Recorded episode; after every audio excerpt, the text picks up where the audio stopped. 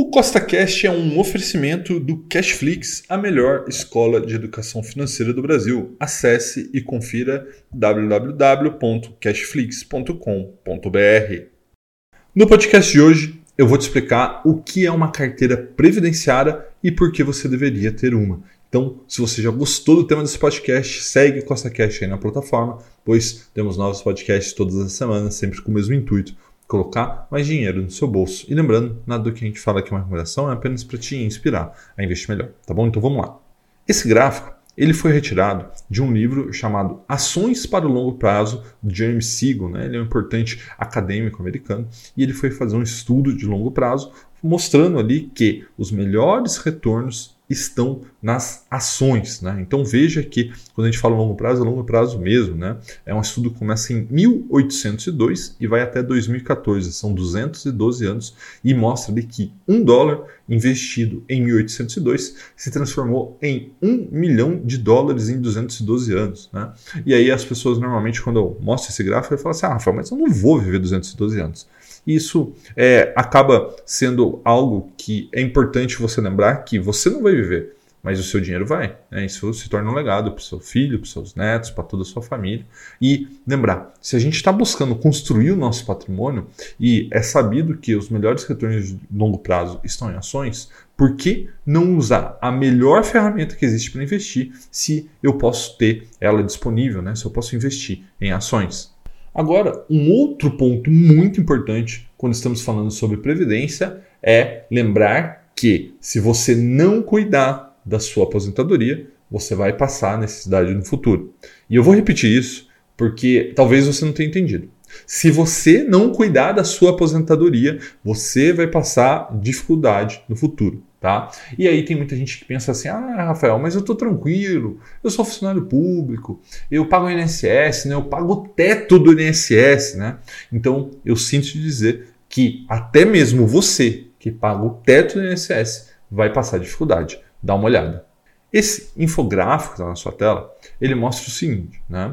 que em 1980 existiam 9,2 pessoas na, ativa, né, ou seja, trabalhando, para cada idoso recebendo ali a aposentadoria. Né?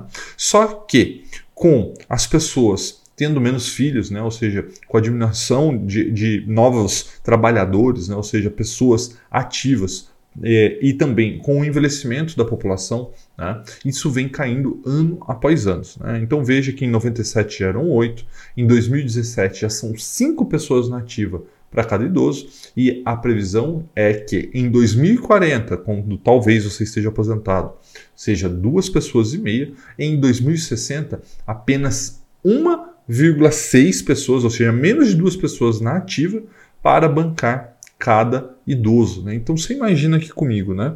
Se eu tenho um idoso recebendo, sei lá, 5 mil reais de é, pensão né, ali de aposentadoria. E se eu tiver só, por exemplo, duas pessoas para pagar essa aposentadoria, veja que cada um teria que contribuir com R$ 2.500. Né? Então veja que ano após ano, o déficit da aposentadoria vai aumentando. Veja esse outro gráfico na sua tela. Né? Veja que ali em 2013, 2014 eram 150 bi, né? e a previsão para 2030 é que talvez a gente chegue a um trilhão de reais, com T, trilhão de reais de déficit.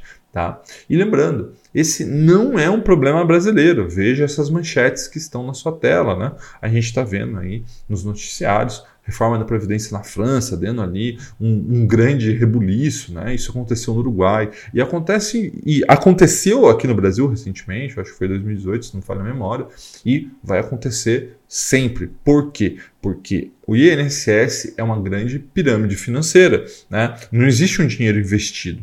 Existe ali apenas o dinheiro que está entrando está pagando aqueles que estão aposentados. Então, presta atenção no que eu vou te dizer não delegue ao governo e nem a ninguém a responsabilidade sobre a sua previdência, sobre a sua aposentadoria, tá? Esse é um problema seu que você precisa resolver. Se você delegar para alguém, principalmente se for para o governo, você vai passar dificuldade, tá? E pior, vai passar dificuldade na fase mais sensível da sua vida, Ou pior ainda, vai ter que trabalhar até os 60, 70, 80 anos. É isso que você quer? Imagino que não, tá? Um forte abraço e até a próxima.